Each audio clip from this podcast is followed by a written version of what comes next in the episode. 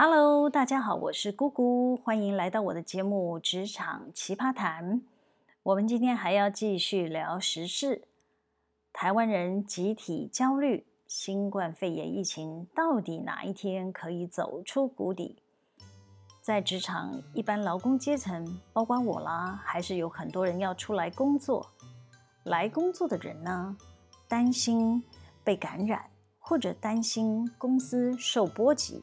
要停业之类的，有些服务业呢，可能被迫暂停营运，公司无法生存下去，员工生计就陷入了困境。台湾人当然集体焦虑，在企业里，老板们担心有员工染疫，或者有人被匡列要隔离，就会影响公司的营运，就会逼迫，诶，不能这样讲了哈，是要求。我们这些下属要想办法预防，不能让破口在公司内产生。唉，坦白讲，连指挥中心都防堵不力了。哎，我好像又说错话了哈。好啦，我重讲，连指挥中心都大意失算，让染疫的技师呢，只隔离了三天就可以出来社区爬爬灶。造成现在台湾进入了三级警戒状态。好啦，我期许自己是正能量的频道，不能抱怨。但我要讲的是，这些公卫专家都已经无法有效的防堵嘞，老板们怎么可以期待我们这些做下属的防疫要能做到滴水不漏呢？我只能说，我会尽力而为了。好，有跟我一样要继续工作，还要兼顾共事伙伴身心健康的朋友们，我们一起加油！好喽，我分享最近遇到的防疫趣事，希望可以给大家舒缓紧张焦虑的情绪。就有天呢、我们召开防疫的会议，那有一位长官就问我啦：“你做了什么防疫的措施？”那我就一一的如数家珍，我就说啊，我要盯着清洁阿姨们做环境消毒啊，然后啊，我要暂停来宾来访啊。那如果来宾叭叭叭，我就讲了很多啊，该做的都要做这样子。然后呢，就有位主管开始下指导棋啦，他就说，哎，请行政单位想办法去买快筛试剂进来。让每一个人的检测是阴性才能上工哦。诶，我就满头问号了，望着与会的高层长官，竟然没有人想要反驳耶！我很惊吓。我要是再不出声，我就必须使命必达，完成购买快筛试剂的任务。但是政府没有开放，我怎么可能买得到啊？所以我就赶紧说：“报告长官。”快筛试剂目前政府没有开放哦，而且只有医疗人员才可以执行。这位长官就带着质疑的口气回我：“是这样吗？”其他的与会长官啊，才开始一人一句说：“啊，对啦，卫福部没有开放民间可以执行啦。台湾虽然有厂商在做试剂，但是都不能在台湾销售，只能卖到国外去啦。”巴拉巴拉巴拉的。大家轮流骂了一圈政府奇怪的政策，我心里的 OS：哈，立马帮帮忙！平常就要多看电视，才有常识好吗？派给我一个无法执行的任务，是要逼死谁？没多久啊，这个长官又开口喽。那么就请行政单位为四级封城做好准备。假设封城，我们还是要继续生产。不能影响公司出货。去年中国疫情大爆发的时候，我们中国厂的员工都住在工厂里，不让他们离开。你也要想办法找出空间，安排员工能洗澡、睡觉啊！我有没有听错？我又瞠目结舌了。这时候竟然还有一个人也跟着这个长官瞎起哄，他就说：“哎，你可以找找看。”我们厂区有哪个楼层，还有空间可以规划成简易的宿舍区，可以准备睡袋、帐篷之类的。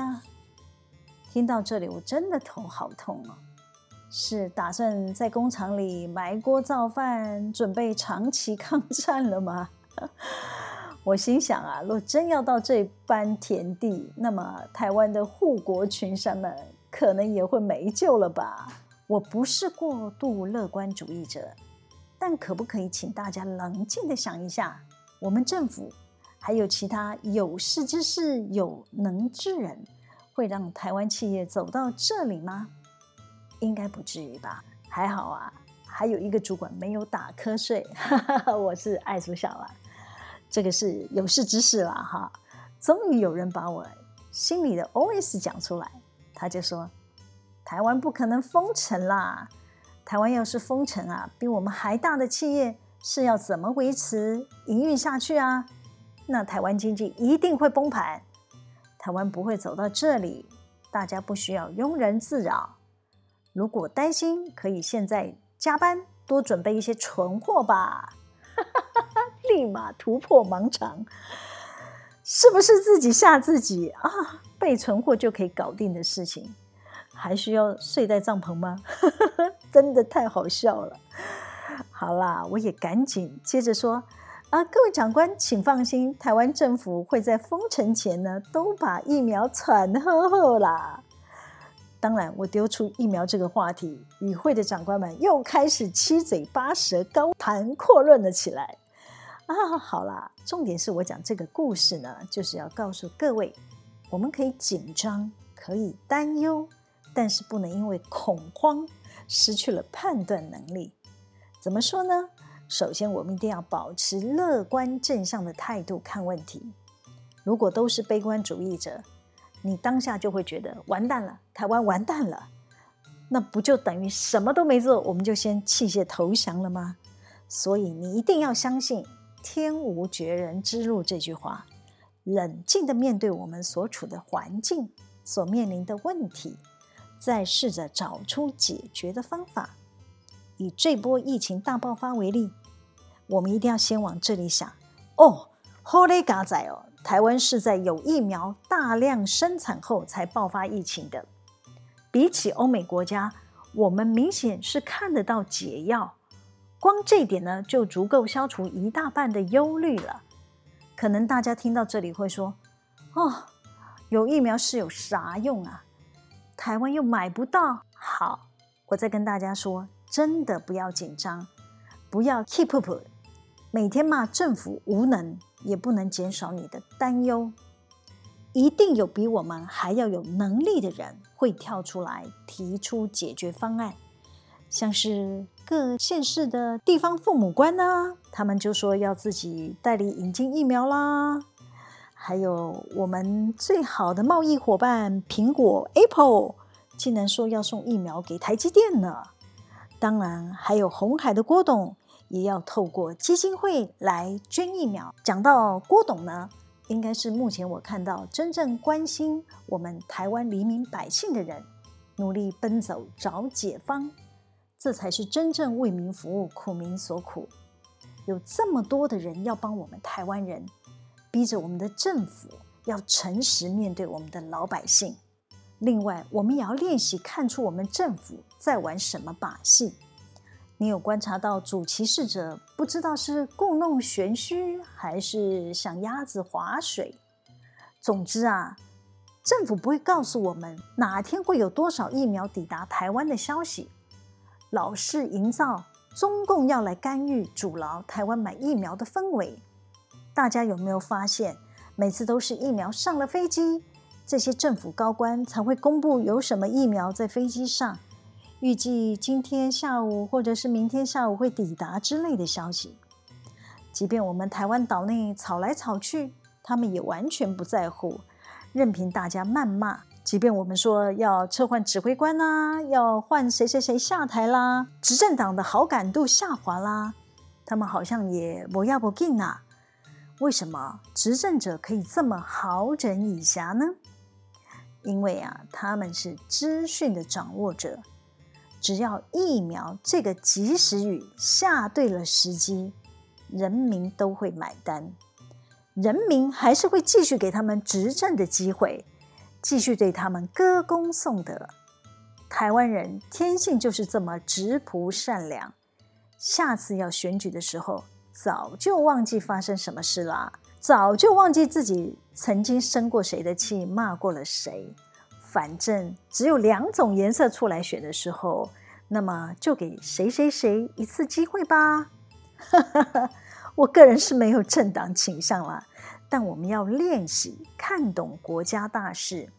现在台面上吵来吵去的都不是议题，政府现在的态度就是有疫苗也要保密防谍哦，好像回到我小时候的戒严时代啦。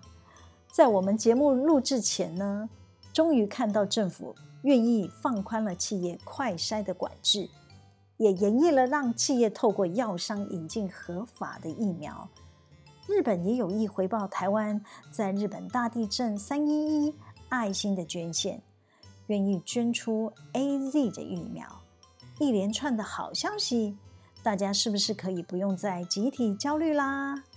台湾人真的很善良，你看很多企业与民间已经自发性响应捐款，给在疫情热区的呃台北市或者是新北市，借我们节目之便。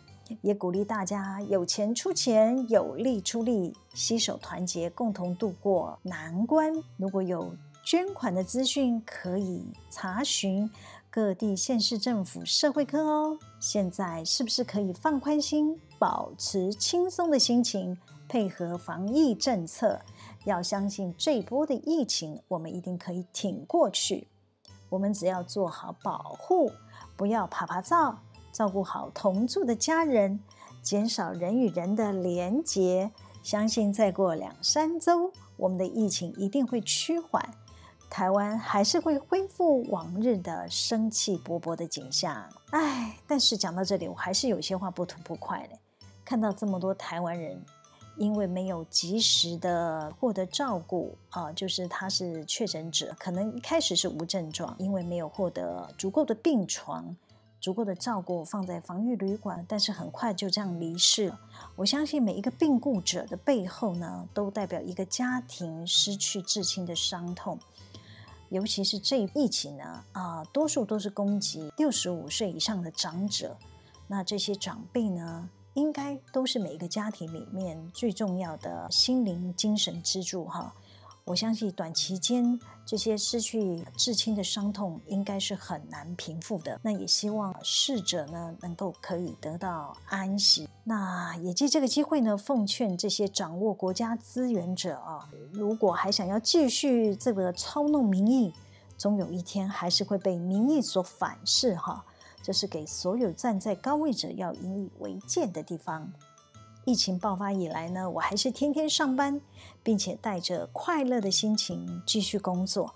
我发现高速公路的车流变少了，以前上下班呢都要塞在交流道口。好，那是因为很多公司都实施员工分流或安排居家办公。整个工业区呢，就是空空荡荡的。那我们一出门呢，就畅行无阻，上下班呢，时间用不到十五分钟。哈，这个大概是啊，这波疫情给我带来的小确幸喽。好啦，我们今天就分享到这里。喜欢我们今天的主题吗？可以帮我们留言、按赞、分享、订阅。每周日都会有更新的内容上传哦，要记得追踪我。谢谢大家的收听，我们下次见喽，拜拜。